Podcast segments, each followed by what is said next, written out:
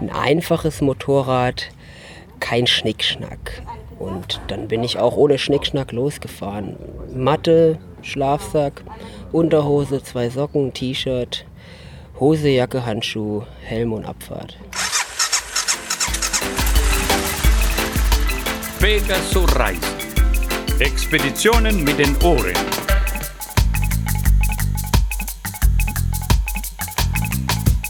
Herzlich willkommen zu Pegaso Reise, der 90. Sendung im Oktober 2016. Wir sind Sonja und Claudio. Und es geht heute um eine Motorradreise durch Afrika. Genauer genommen geht es um den Joshua Steinberg. Ein junger Mann, der im Alter von 23 Jahren, das war jetzt vor ein paar Jahren, eine Reise durch Afrika gemacht hat. Von seiner Heimatstadt, von seinem Heimatörtchen Wetzlos nach Kapstadt. Und ähm, aktuell ist er auf der Panamericana unterwegs, also er ist wieder auf Reisen mit seiner Freundin Joanna. Und wir haben ihn auf dem MRT Gieboldehausen in diesem Jahr getroffen und da erzählt er uns von seiner Afrika-Reise. Viel Spaß! Joshua, du hast eine Reise quer durch Afrika gemacht. Ähm, eine Reise, wo viele andere sagen würden, das geht heutzutage gar nicht mehr, speziell in Nordafrika, alles viel zu gefährlich, äh, viel zu unsicher. Du bist auf dein Motorrad gestiegen und hast diese Reise gemacht. Ja, ich äh, hatte halt einen Traum, durch Afrika zu fahren, seit ich mal ja, in Kenia meine ersten Erfahrungen in Afrika gemacht habe. Ohne Bike wollte ich mit Bike eben mal komplett durch und mal gucken, ob die Leute überall so nett sind wie in Kenia. Und in Kenia, da war ich während der Wahlen und alle haben mir davon abgeraten. Und das Auswärtige Amt wollte mich schon ausfliegen, weil 2007 gab es viele Tote und ich habe davon nichts gesehen. Ich war in einem netten, begeisterten Land im Aufbruch, weil eben die Leute wählen durften. Und dann kam ich zurück und alle mich gefragt. Da gab es Tote und da gab es Verletzte und wir haben ja gehört, das war so schlimm. Sag ich, nee, also ich weiß nicht, von welchem Kenia ihr sprecht, aber das, was ich bereist habe, das war nicht so. Und weißt du, wenn das schon so losgeht, dachte ich mir, wie viel ist dran an den ganzen schlechten Nachrichten? Was wird wohl die USA von Frankreich denken, nachdem in Nizza eine Bombe hochgegangen ist? Werden die Leute da noch hinfahren oder werden die denken, in Frankreich gibt es nur Terroristen? Ähm, ich war eine Woche später in Nizza und wir sind da durchgefahren und ich habe da nichts gemerkt. Ja, das sind alles lokal beschränkte Phänomene und so sagte ich mir, wo die Einheimischen sich auf zwei Rädern bewegen, da kann ich das auch. Genau, du hast äh, eigentlich eine ganze Menge so an ähm, negativen Klischees äh, umgedreht. Äh, ein anderes Klischee ist ja auch, man braucht äh, eine ganze Menge Geld und erst wenn man äh, einiges im Leben geschafft hat, dann kann man sich erst auf die äh, lange Reise machen. Bei vielen ist es eben halt erst so, wenn sie sozusagen ihre Karriereleiter hochgestiegen sind. Du bist verhältnismäßig jung. Äh, als du die Reise gemacht hast, wie alt warst du da? Ich bin aufgebrochen mit 23 Jahren. Jo, und du bist jetzt 25, ne? Oder 26? 25. Ja. 25 Jahre. Damit bin ich aber immer noch jünger als mein Motorrad. genau, was für ein Motorrad äh, hast du? Ja, eine äh, 26 Jahre alte äh, Yamaha, Baujahr 90. Eine XT, ein Einzylinder, ist eigentlich auch egal, ob Yamaha, Suzuki, Kawa, wie die alle heißen. Ein leichtes Motorrad, ein einfaches Motorrad, kein Schnickschnack. Und dann bin ich auch ohne Schnickschnack losgefahren. Matte, Schlafsack, Unterhose, zwei Socken, T-Shirt, Hose, Jacke, Handschuh, Helm und Abfahrt. Und wie hast du es gemacht? Äh, Hast du dir freigenommen? Hattest du einen Job? Ja, ich war Student der Medizin und die Medizin kannte ich aus meinem vorherigen Job oder FSJ im Roten Kreuz als Sanitäter. Was ich dann aber über Medizin gelernt habe, das hatte nichts mit der Praxis zu tun. Ich war frustriert, so viel auswendig zu lernen und so viel irrelevantes Wissen in mich reinzufressen, dass ich irgendwann gesagt habe, wenn ich zurückgucke und überlege mir, was hast du gemacht, dann willst du doch nicht sagen, ich saß am Schreibtisch und habe viel gelernt, sondern du willst ja sagen, ich habe was gesehen und was erlebt und was gefühlt und was verändert. Und äh, dann habe ich gedacht, ich fahre jetzt los, auch um was zu verändern, um zu zeigen, was möglich ist, was für mich möglich ist, was für eigentlich alle möglich ist, die einen Traum haben. Die können den nämlich umsetzen, ohne Vorbereitung, ohne Geld, ohne all diesen Luxus. Genau, du hattest wenig Geld, wenig Vorbereitung. Ähm, wie war das? Du hast das äh, kein Carnet de Passage, du hattest keine Visa, die du vorher dir besorgt hast? Also ein Carnet de Passage hatte ich. Ah. Ähm, das hat mein Opa freundlich gesponsert, quasi als Kredit. Ja, habe ich danach dann teilweise zurückgezahlt. Mein Opa ist da spendabel, der fördert gutes Engagement immer. Aber Visa hatte ich keine, weil ich wollte kein Zeitlimit und ähm, keine festen Verpflichtungen. Also ich wollte nicht sagen müssen, zu dem und dem Zeitpunkt bin ich an dem und dem Ort, weil das äh, versaut die Reise. Das nimmt dir viele Erfahrungen, das gibt dir oder nimmt dir die Möglichkeit, spontan zu sein. Und hat es geklappt, mit den Visa dann jeweils vor Ort die zu besorgen?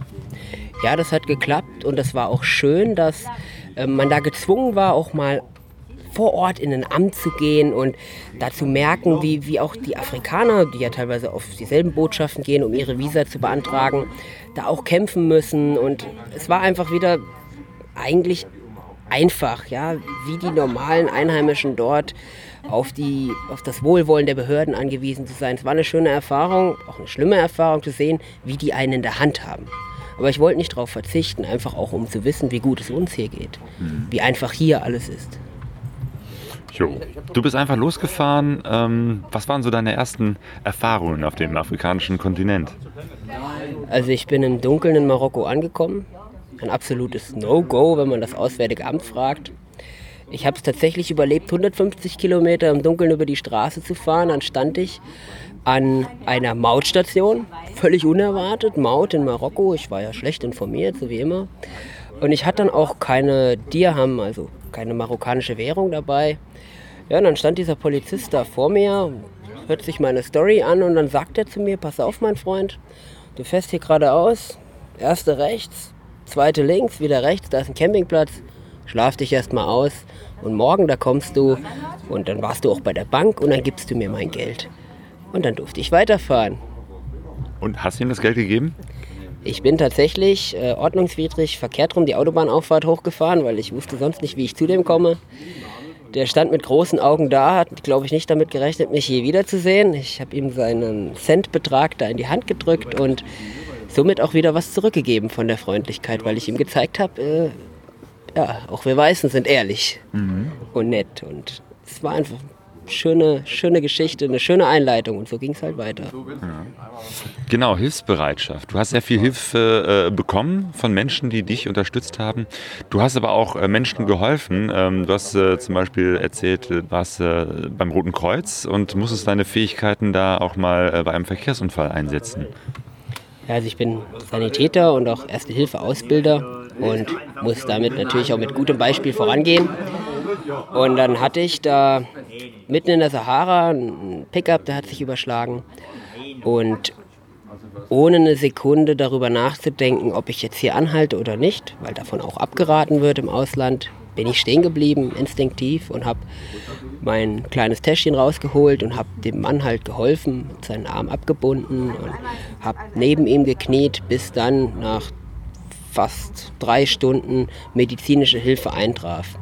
Und ähm, der Unterschied zu Europa war eigentlich halt die Dauer. Also bei uns Notruf, 10 Minuten Rettungswagen, 20 Minuten Krankenhaus. Ja, dort wahrscheinlich 5, 6 Stunden, bis der im Krankenhaus ist. Und ähm, ein anderer großer Unterschied war die Dankbarkeit, die mir danach von völlig fremden Leuten zuteil wurde. Also ich war ja auch fremd und dass ich als Weißer da angehalten habe und geholfen habe, das war für die was ganz Besonderes. Und die haben mich nicht einfach gehen lassen, die haben mich umarmt und haben mir Küsschen gegeben und mich verabschiedet und waren da sehr glücklich darüber, dass ich einfach nur gemacht habe, was, was richtig ist. Also halt Hilfe geleistet, so wie das bei uns Pflicht ist. Mhm. So ist es da scheinbar nicht ganz so normal. Genau, zumal, äh, glaube ich, der Mann auch ein Schmuggler war und seine Situation, glaube ich, noch etwas komplizierter als wie bei einem normalen Verkehrsunfall. Ja gut, er hat wie viele Leute ohne Zukunftsperspektive in die Illegalität gewechselt und hat Diesel von der Westsahara nach Marokko geschmuggelt. Also die Westsahara genießt Steuererleichterungen, weil die Marokkaner das als annektiertes Land quasi bevölkern wollen. Naja, und dann ist halt günstig Sprit in der Westsahara zu kaufen, in Marokko teurer zu verkaufen, da verdient man ein bisschen Geld. Ähm, ja, der hat das gemacht, der hat sein Auto überladen, der hat sich dadurch dann überschlagen. Äh, der hat dann allerdings erstmal seine Kumpels gerufen, als ich dachte, es kommt medizinische Hilfe. Die haben dann äh, die ganzen Spuren beseitigt und dann erst hat er einen Rettungswagen gerufen. Und dann, dann habe ich das erst nicht verstanden, aber als der mir erklärte, er hat Familie und er muss die ernähren und die Polizei kann er überhaupt nicht gebrauchen, weil dann, wie gesagt, es ist alles in Gefahr, seine Existenz, äh, die Grundlage der Familie da habe ich begonnen, viel von dem, was wir so unter legal, illegal, gut, böse verstehen, ähm, über den Haufen geworfen, weil der Typ hat was Illegales gemacht, ohne Frage. Aber das war kein schlechter Mensch, wenn der zuerst in dieser Situation an seine Familie denkt und dann an sich. Der lag da drei Stunden bei vollem Bewusstsein mit einem absolut zermatschten Arm und hat die Zähne zusammengebissen, damit eben, ja, hoffentlich, damit er heute einarmig von der Westsahara nach Marokko fährt und nach wie vor seinen Lebensunterhalt verdienen kann. Auch wenn das nicht der schönste Job ist, so gibt es wahrscheinlich keine Alternative mehr für ihn. Mhm. Dazu war er zu alt, Umschulung und so, das ist in Marokko nicht so populär. Mhm. Genau, du hattest äh, einige Begegnungen, die dir, glaube ich, ganz neue Perspektiven äh, gegeben haben. Ich erinnere mich an eine Geschichte, die du erzählt hast ähm, in, äh, im Senegal, in Dakar, wo du in einem ganz besonderen Hotel übernachtet hast. Ja, Dakar, das war nicht so, was ich erwartet habe. Die Wüstenstadt, Endpunkt der Rallye Paris, Dakar, Afrika schlechthin. Das war eine Stadt mit äh, Glasfronten, Bankgebäuden, klimatisierten Shopping-Malls, SUVs, äh, McDonalds und lauter so ekligen Zeug. Und ähm, dann bin ich aus der Stadt wieder raus und habe eine Unterkunft gesucht, die sich auch ein normaler Mensch leisten kann. Und äh, naja, irgendwann sprach mich so ein Senegalese an, nachdem ich dreimal die Straße hoch und runter gefahren bin. Was machst du hier eigentlich? Sagte ich, ja, ich suche was zum Schlafen. Ja, ich habe ein Haus auf dieser Insel da drüben, deutet auf so eine wunderschön gelegene Insel vor der Küste. Und er sah jetzt nicht so aus wie jemand, der da ein Haus besitzt, aber ich dachte mir, ob meiner guten Erfahrung, dem Mann traue ich mal. Stell mein Moped zu seinem Kumpel, nimm mein Täschchen und wir rudern darüber. Und dann laufen wir so ein bisschen durch den grünen Wald, kann man schon sagen, auf der Insel. Und plötzlich ist da so ein, so ein graues, potthässliches Gebäude eigentlich, Rohbau. Und das erstbeste Loch da, was da in dem Rohbau klafft, äh, nimmt er, deutet rein, sagt, das ist das Gästezimmer. Da war das einfach ein Hotel im Bau. Irgendwann ist der Investor abgesprungen, bis zur ersten Etage hat es gereicht. Dann haben die das Ding da verrotten lassen.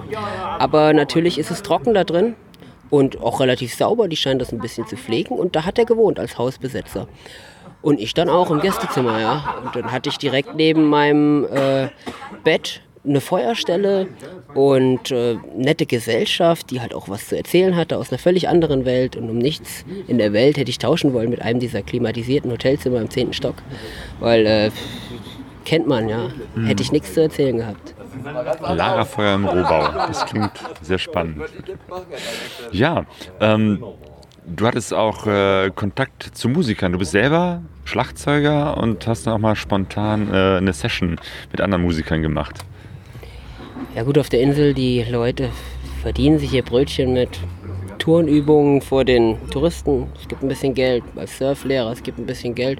Oder ich spiele eben ein bisschen Musik und die haben dann natürlich auch Übungszeiten gehabt. Die saßen dann auf der Klippe zu einer gewissen Zeit, meist nachmittags, haben da im Kreis gehockt und Kongas und Bongos gespielt und da stand ich interessiert daneben, nicht sehr lange, denn man hat sich auch für mich interessiert und gleich eingeladen in die Runde. Und dann habe ich angefangen, da so ein bisschen zu spielen. Ich, also es gab keine Noten, es gab auch keine vorgegebene Musikrichtung. Ich hatte auch gar keinen Plan, wie das jetzt so läuft, aber habe dann angefangen, irgendwas, was ich in meiner Erinnerung ausgekramt hatte. Und die Jungs lächeln mich an und fanden es cool und sind einer nach dem anderen eingestiegen. Und es ging weiter und weiter und irgendwann haben wir uns so in Trance gespielt. Also immer mal hat einer ein Solo gemacht und der andere applaudiert und hin und her haben wir die Zeit vergessen, bis ich irgendwann merkte, ich bin hier völlig drin. Also ich bin nicht mehr der Weiße und das sind nicht mehr die Schwarzen und es ist auch völlig egal, wo wir herkommen oder wie wir aufgewachsen sind, sondern wir sind gerade Musiker und im Grunde Menschen, ja, die zusammen Spaß haben und ich habe dazugehört. Also dieser Unterschied, den man der einem immer anhaftet. Wenn man als Europäer in einem anderen Teil der Welt reist, der war weg. Und das war ein wunderbares Gefühl, da einfach nur dazuzugehören. Und so möchte sich, denke ich, auch jemand fühlen, der neu zu uns kommt. Jemand, der hier als Reisender oder als Flüchtling ankommt, der möchte auch einfach nur dazugehören. Und das, das können wir den Menschen geben. Das mhm. merkt man aber erst, wenn man halt im Ausland selber mal ausgegrenzt wird. Mhm. Vorher versteht man das nicht. Stimmt, äh, du hast erzählt, dass äh, dir auch nochmal so bewusst geworden ist, wie privilegiert wir ja in Deutschland und in Europa mit unserem Reisepass sind, die wir wirklich äh, so gut wie überall hinreisen können. Andere Menschen können das nicht. Ganz konkret, du hast das erlebt auch, ähm, wo du auch ein Stück jemanden mitgenommen hast auf, eine, auf deiner Reise. Ja, war auch so eine Idee. Ähm, ich war wieder angewiesen auf Hilfe, wie so oft, wenn ich interessante Menschen kennengelernt habe, dann eigentlich, weil ich ein Problem hatte. Jemand musste mir mal wieder was schneidern. Meine Zelthülle war defekt. Der Schneider, der das gemacht hat, war ein junger Kerl. Und während der meine Hülle geschneidert hat und mir auch gezeigt hat, wie man das macht, sind wir ins Gespräch gekommen. Eins kam zum anderen. Nach einer Probefahrt auf dem Moped äh, habe ich ihn gefragt, weil ich die Begeisterung gesehen habe. Sag mal, willst du nicht ein Stückchen mitfahren? Völlig hirnrissige Idee. Ja, zu zweit auf so einer uralten Maschine da quer durch die schlechten Straßen Malis. Aber er machte sich da genauso wenig Gedanken drüber wie ich und sagte, ja, ich habe eine Oma in Ghana, die möchte ich besuchen. So von Mali bis Ghana, das sind also 4.000, 5.000 Kilometer, je nachdem, wo man lang fährt. Aber ne, machen wir dann. Meinte der das ernst und kam mit äh, seinem Täschchen am nächsten Morgen um kurz vor sechs, lange bevor es verabredet war, dahin, mit einem Grinsen im Gesicht und sagte, okay, wir uns aufs Bike geschwungen und losgefahren und dann gefahren, gefahren. Es hat geklappt. Wir waren so unterschiedlich, dass wir uns immer wieder was zu erzählen hatten. Wir hätten echt zusammen reisen können. Doch dann nach drei Tagen sind wir an die Grenze zu Burkina Faso gekommen. Und dann habe ich so ein bisschen äh, ihn vorbereiten wollen, was passiert da jetzt an der Grenze. Ähm, und was braucht er so? Und als ich das Wort Dokumente in den Raum warf, da schaute er mich ungläubig an und äh, offenbarte mir, dass er keine hat. Also kein Papier mit seinem Bild drauf oder so, geschweige denn einen Reisepass, weil einfach viel zu teuer. Als Schneider arbeitete zwar da sechs, sieben Tage die Woche, ne? auch nicht zu wenig am Tag, aber das reicht, um zu essen und zu wohnen aber nicht für einen Reisepass. Das ist was, das kann sich da nicht jeder leisten. Und ähm, dann war der Trip da tatsächlich vorbei für ihn. Ich war mir dessen nicht bewusst, das war sein Kontinent, ich war nur Gast. Aber ich war derjenige, der sich frei bewegen konnte und er war gefangen. Noch schlimmer wird es, selbst wenn ich einen Reisepass habe, dann einfach mal nach Europa zu reisen. Ja, ein junger Mann aus Mali sagt einfach, ich fahre jetzt mal mit dem Motorrad durch Europa, weil er an der Grenze scheitern wird, selbst mit Reisepass. Man will ihn dort nicht, man, ich kenne die Gründe nicht. Aber auf jeden Fall ist dieses kleine lila Dokument oder Weinrot, was wir da für 35 Tacken bei der Gemeinde beantragen, äh, die Lizenz zur Freiheit. Ja, die, ich sag mal, damit kann man die ganze Welt bereisen. Da ist man privilegiert, weil man halt das Glück hat, in Deutschland geboren zu sein. Nichts anderes rechtfertigt das. Und für jemand, der aus Mali kommt, ist das unmöglich. Der schaut mich dann großaugig an, wenn ich mein Zelt aufbaue und ich denke wunderst, was ich Besonderes bin, bis ich dann begreife, dass ich der Inbegriff von Freiheit bin für diese Menschen, weil ich frei bin. Ja, du hast, glaube ich, einige ähm, Begegnungen und Erlebnisse auf dieser Reise gehabt, ähm, die dich ja nachdenklich gestimmt haben. Ähm, hat dich das Reisen verändert oder speziell diese Reise? Also das Reisen generell verändert dich natürlich. Aber diese Reise, dadurch, dass es halt auch einfach sieben Monate waren und ich glaube 21 Länder und 30, über 30.000 Kilometer, das waren schon so viele Erlebnisse und Erfahrungen, dass das natürlich geprägt und auch verändert hat. Jede Erfahrung bringt dich so ein bisschen weiter, positiv wie negativ. Und also ich selbst habe das nicht so gemerkt, aber die Leute um mich herum haben mir das dann doch immer mal wieder gesagt. Und ich bin vielleicht am ehesten glücklicher geworden. Ja, und auch ruhiger. Ich habe gemerkt, wie privilegiert wir leben. Und ich habe gemerkt, wie unwichtig all diese Probleme sind, die wir uns hier machen. Und ähm, das bringt ein Stück weit was äh, für alles, was du tust. Im Alltag, aber auch in besonderen Situationen. Bleibst du immer ruhig, du sagst dir immer, ich habe schon mehr gesehen. Es gibt Menschen, denen geht schlechter als dir. Leute, die haben jeden Tag zu kämpfen. Und nicht um, äh, was weiß ich, den ersten Platz in der Reihe, wenn es das iPhone gibt, sondern eher ums Überleben. Und da machen wir uns hier einen Kopf wegen so, so Kleinigkeiten. Du bist aber auf dieser Reise teilweise auch selbst an, an Grenzen gestoßen, äh, auch an deine eigenen äh, gesundheitlichen Grenzen. Ja, also ich bin nicht, wie man das vermuten mag, äh, der fitteste Mensch vorm Herrn. Ich habe halt auch äh, erblich bedingte Krankheiten, die habe ich mir nicht selbst eingebrockt, das waren dann meine Eltern. Die konnten auch nichts dafür. Also ich habe Diabetes, seit ich 16 bin und ich habe Mukoviszidose seit meiner Geburt. Und das ist eine Krankheit, mit der man eigentlich nicht reist. Also wenn ich jetzt den Arzt gefragt hätte, was er so davon hält, das habe ich natürlich nicht getan, weil ich die Antwort gekannt habe. Der hätte mir gesagt, das ist gar keine gute Idee. Aber wenn man immer auf Ärzte und auf Lehrer und auf Polizisten und auf andere Menschen hört, die meinen, sie hätten was zu melden, dann, dann bleibt man halt einfach daheim, am besten hinter seiner verschlossenen Tür und äh, lebt da in Sicherheit. Aber die Frage ist halt, was ist Leben? Ja, es, ist nicht, es kommt nicht darauf an, wie lang du lebst, sondern, sondern wie intensiv oder was du erlebst.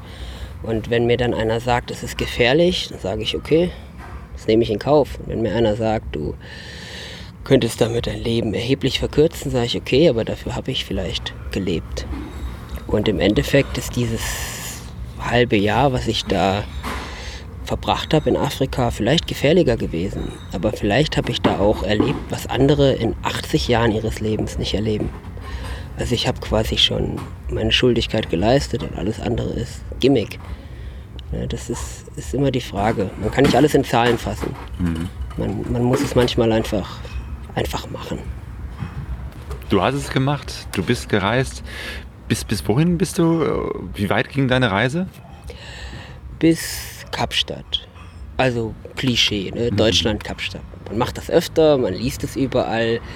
Es ist was, was jeder gleich versteht. Und es klang auch für mich ganz cool, einfach so auf dem Landweg nach Kapstadt. Ja, das konnte sich sehen lassen. Ich, ich wollte eigentlich nur durch Afrika fahren. Aber weil man dem Kind irgendeinen Namen geben muss, habe ich halt gesagt, Kapstadt, das ist der Beweis, der südlichste Punkt Afrikas. Da bin ich einmal durchgefahren. Als ich über die Grenze Angola-Namibia gefahren bin, da war die Reise für mich eigentlich entschieden. Da war der Tropengürtel hinter mir, da wusste ich, ich habe es geschafft. Ob ich das dann äh, Wetzlos äh, Namibia oder Wetzlos Sambia genannt hätte oder Wetzlos Kapstadt, ist nun irrelevant von der Tour her. Aber der schwierige Part und das, was mir wichtig war, war mal dadurch zu fahren, wo ich keine Reiseberichte gefunden habe oder nur sehr wenige. Mal in Gegenden zu fahren, wo man noch nicht so viele Weiße gesehen hat. Mal Menschen kennenzulernen, die kein Internet kennen, die keinen Strom kennen, die kein fließend Wasser kennen und mal zu gucken, ob die den ganzen Tag weinend durch die Gegend laufen und äh, darum trauern, was sie alles nicht haben, oder ob sie vielleicht mit dem, was sie haben, glücklich, glücklicher vielleicht sind als wir, weil sie einfach mit weniger klarkommen. Ja, weil sie die Menschen um sich herum lieben, weil sie die Sonne lieben, weil sie für sauberes Wasser dankbar sein können, für diese, diese Dinge, die wir hier, die wir nicht zu schätzen wissen, ja, die wir einfach haben weil wir es können. Jo, ja, das sind äh, verdammt viele und äh, sehr tiefe Einblicke, die du gewonnen hast auf dieser Reise. Ähm, genau, und äh, du hast jetzt einige sehr exotische Namen genannt von Städten wie äh, Dakar äh, und äh, was war das andere? Wetzlos? Wetzlos. Wetzlos ist keine Stadt. Wetzlos, das ist meine Heimat, seit ich vier Jahre alt bin. Und es ist einfach ein kleines Dorf mit circa 100 Einwohnern im wunderbaren Haunetal, also das liegt an dem Haunefluss. Das wiederum liegt im Landkreis Hersfeld-Rotenburg, was äh, in Mittelhessen liegt, Deutschland, Europa. Ja. Aber das Schöne, als ich gegoogelt habe, Wetzlos, da habe ich gemerkt, das ist einzigartig. Also es gibt diesen Namen nur einmal auf der Welt. Und ähm, ich fand es halt cool, einfach so einen Namen zu nehmen, den einfach keiner kennt, der aber für mich so viel bedeutet. Auch um zu zeigen, das ist halt einfach meine Tour. Es geht mir nicht darum, hier berühmt zu werden oder damit Geld zu verdienen oder irgendwas zu beweisen, sondern einfach halt von Wetzlos nach Kapstadt zu fahren. Loszufahren in der eigenen Garage mit dem selbst zusammengefriemelten uralten Motorrad und ein paar Satteltaschen, ein bisschen Gepäck, mit dem Ziel einfach nur weiterzufahren und zu zeigen, dass man so auch ankommt. So ohne Sponsoren und ohne sind teure Überlebenstrainings und ohne all dieses, diesen Schnickschnack, den man heute glaubt zu brauchen, sondern einfach, vielleicht kann ich sagen, wie das früher war. Ich war früher nicht auf der Welt, ja, aber ich stelle mir vor, als die Leute noch Leder getragen haben, von ihrem 18. Lebensjahr bis zum Ende, ähm, da waren die auch nicht unglücklich und dann da haben die auch nicht danach geschrien, jedes Jahr eine neue Jacke zu haben oder immer das Neueste zu haben. Ich wollte halt zeigen, es geht einfach mit dem, was man hat, was man so daheim hat. Wetzlos Kapstadt, das war deine Reise und das ist ein Buch, das du geschrieben hast. Ja, am dritten Tag, da saß ich in Frankreich und habe dann in so einem Wäldchen äh, gelehnt an den noch warmen Motor meiner XT die Karte von Afrika aufgeschlagen und erstmal gesehen, was ich da vorhab. Ja, wie groß einfach dieser verdammt riesige Kontinent ist. Über den Äquator runter bis nach Südafrika, das, das war ein Riesending. Da war Europa oben im Norden der Karte relativ klein gegen. Da wurde mir bewusst, das machst du vielleicht nicht zweimal. Und es ist ja auch kein, keine Reise äh, nach Berlin, sondern es ist halt was Großes. Und das willst du vielleicht irgendwann mal erzählen oder jemandem zeigen. Ich dachte da weniger an euch als vielmehr an meine Kids und Enkel, die dann irgendwann fragen, und äh, Oppi, warum bist du eigentlich kein Arzt geworden? Sag ich, ja, meine Kinder, ich habe da ein Buch, das zeige ich euch mal. Dann zeige ich euch mal, was ich gemacht habe, während die anderen in der Uni saßen. Und da, da habe ich angefangen, Tagebuch zu schreiben. Jeden Tag. Und da einfach nur reingeschrieben, was so an dem Tag passiert ist. Und dann habe ich E-Mails bekommen von Freunden, die wollten wissen, wo ich bin und so. Und dann, um das einfacher zu gestalten und nicht jedem eine E-Mail zu schreiben, hat mir mein Vater unter die Arme gegriffen und hat eine Webseite aus dem Boden gestampft. Er kann das gut wie so vieles. Auch das Schrauben hat er mir vermittelt. Meine Mama hat die Textekorrektur gelesen, ja, weil Rechtschreibung, das war nie meins. Ähm, und dann haben wir das hochgeladen und dann haben die Zeitungen angefragt und auch da habe ich gesagt, druckt, was ihr wollt. Ähm, das ist kein Geheimnis, Bilder kann ich euch schicken. Ja, und dann, als ich wieder da war, haben mich viele Leute angesprochen. Nachbarn, Freunde, hier, mach doch mal ein Buch. Und ich immer, nee, nee, Buch, ach, das, ich hasse Schreiben eigentlich und ich und Buch, das glaubt ja kein Mensch. Ja, und dann wurde es Winter und ich hatte wenig zu tun und dann dachte ich mir, okay, jetzt machst du mal ein Buch. Und dann habe ich einen Freund gehabt, ein guter Freund, auf den ist auch viel Verlass, der Jonas, der hat sowas wie Design studiert ähm, oder ist noch dran am Studium und ich weiß, dass der fast alles kann, was mit Bildern und ja, Adobe Photoshop zu tun hat. Habe ich gesagt, Jonas, wollen wir mal ein Buch machen? Sagt er, ja, ja, das machen wir, klar, machen wir mal ein Buch. Dann habe ich gefragt, und wie ist, ich kann dir nicht versprechen, dass da irgendwie Geld bei rauskommt oder so. Sagt er, das ist doch scheißegal. Weißt du, dass, äh, wenn da nichts bei rauskommt, dann haben wir halt mal ein Buch gemacht. Und ich gesagt, genau, so sehe ich das auch. Und dann haben wir das entworfen und dann war die kritische Summe so 1000 muss ich drucken. Und ich wusste, wenn ich ein paar verkauft habe, dann lohnt sich das. Also dann, dann habe ich 0,0 nach 200 Büchern und da dachte ich mir, das kriege ich schon hin. Wenn nicht, verschenke ich die die nächsten 100 Jahre an Weihnachten. Ja, mittlerweile hat es sogar ein bisschen gerechnet und es sind, es sind auch noch Bücher übrig, also wer eins haben will. Ich habe noch ein paar. Und ähm, das ist auch komplett selbst gemacht. Also da hängt kein Verlag mit drin, wie die Tour auch, da hängt kein Sponsor mit drin. Äh, niemand, der mir irgendwie Vorschriften machen kann. Das ist ein, ein selbstentworfenes, ähm, selbstgedrucktes Buch, was äh, halt einfach ja, sich um die Geschichten dreht. Das ist kein Wunderwerk, das ist nicht riesengroß, das hat nicht die tollsten Bilder, aber es ist halt authentisch. Jo, aber jetzt ist zwar diese eine Reise beendet, aber für dich geht es äh, sogar weiter, beziehungsweise für euch. Also du hast jetzt schon neue Reisepläne. Ja, wenn man einmal angesteckt ist, dann hört man, glaube ich, nicht mehr auf. Weil man fragt sich immer, was hat die Welt noch so zu bieten? Ja, was liegt da hinter dem anderen Tellerrand? Und ähm, ich war jetzt wieder über ein Jahr hier. Ich habe jetzt im Sanitätsdienst gearbeitet. Ich habe Flüchtlingen geholfen, wo ich konnte. Ich glaube, ich habe meine Schuldigkeit langsam wieder getan und habe auch ein bisschen Geld ansparen können in der Zeit. Und ähm, jetzt ist es soweit, dass ich wieder losfahren möchte. Und diesmal kann ich wir sagen, weil äh, glücklicherweise habe ich jemanden gefunden, der da auf meiner Wellenlänge ist und ähm, den Mut hat, einfach mal zu sagen, ich fahre mit. Ja, und da werden wir zu zweit unterwegs sein.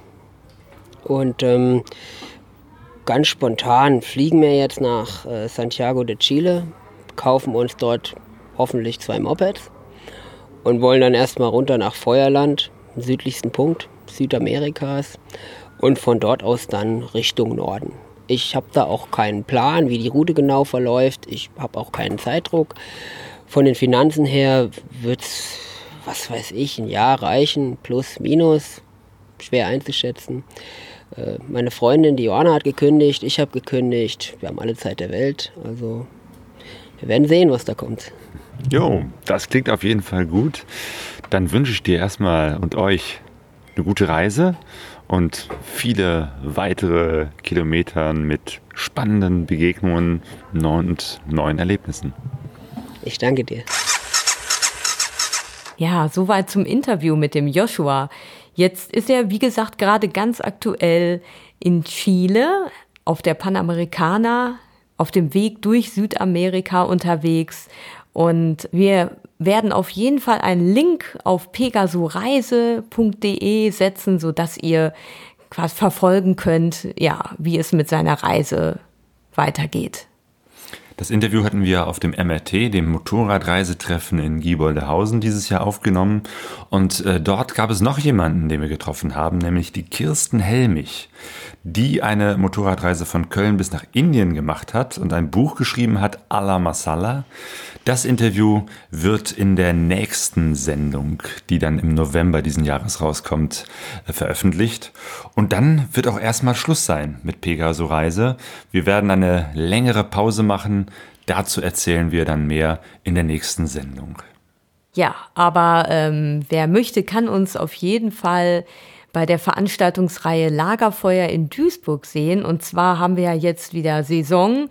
Ähm, am 19.11. ist zum Beispiel der Vortrag von Doris Krumay, Amerika der Länge nach. Und am 17.12. da kommt der Dirk Schäfer zu uns ans Lagerfeuer mit seinem Vortrag Afrika von Namibia nach Kenia. Da freuen wir uns schon total drauf und vielleicht sehen wir euch ja da auch. Es wird uns sehr freuen. Jo, damit verabschieden wir uns und hören uns wieder im November. Macht es gut und gute Reise. Gute Reise. Tschüss. Wir sind alle auf der Reise, doch keiner weiß, wohin es geht. Alle auf der Reise. Wir sind alle auf der Reise, lies die Zeichen. Wir sind alle auf der Reise, alle auf der Suche, die Sehnsucht ist unser Motor. Wir kennen uns nicht, sitzen doch. Pegasoreise.de